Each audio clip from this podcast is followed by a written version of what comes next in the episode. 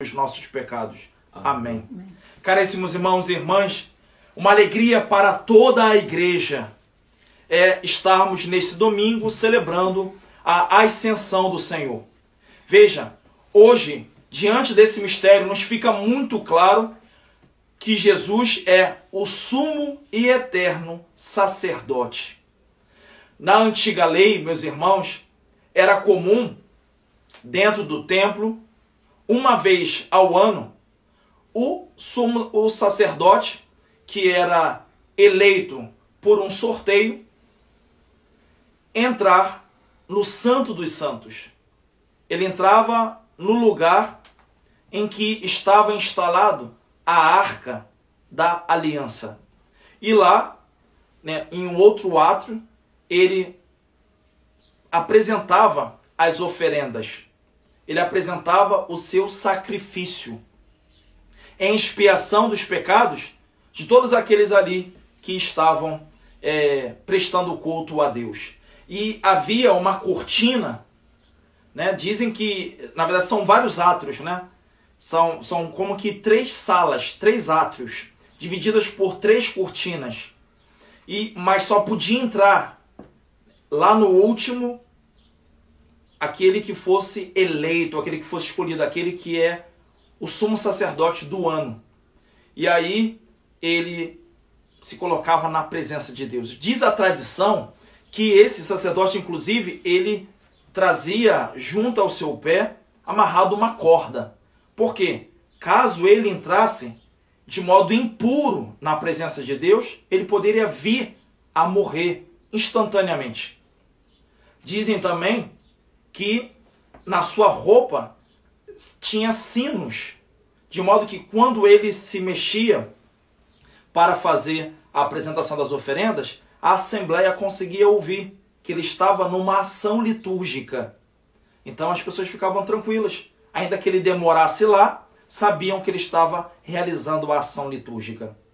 E meus irmãos, vejam, hoje nessa festa da Ascensão, nós estamos celebrando o quê?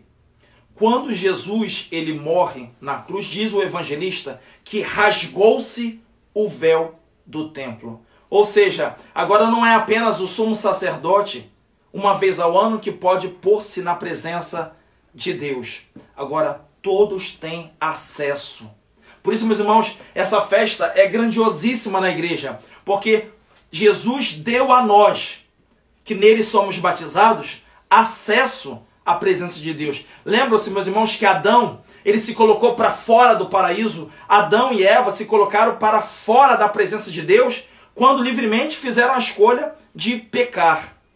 Tornaram-se impuros e os impuros não podem ver a Deus. Jesus, no Sermão da Montanha, diz: Bem-aventurados puros, porque verão a Deus. É por isso que se exigia uma pureza muito grande do sumo sacerdote. Mas, meus irmãos, quem então poderia eternamente, então, é, possibilitar que voltássemos, voltássemos à presença de Deus? Aquela presença, aquela presença face a face de que um dia gozou Adão e Eva senão o próprio Filho de Deus. Então Jesus é o sumo e eterno sacerdote. Ele entrou nos átrios, ele entrou no Santo dos Santos, ele entrou aonde homem algum poderia entrar até então.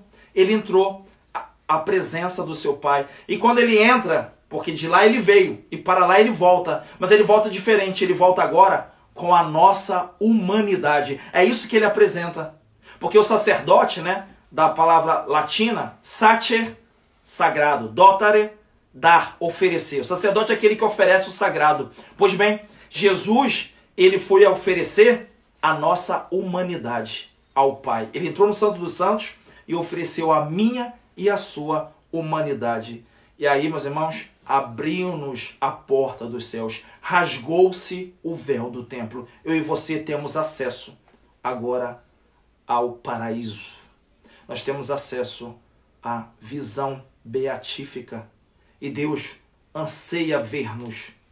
Não só nós temos desejo de vê-lo, ele tem desejo, ele também tem desejo de nos ver junto dele, junto dele, eternamente. Por isso, meus irmãos e irmãs,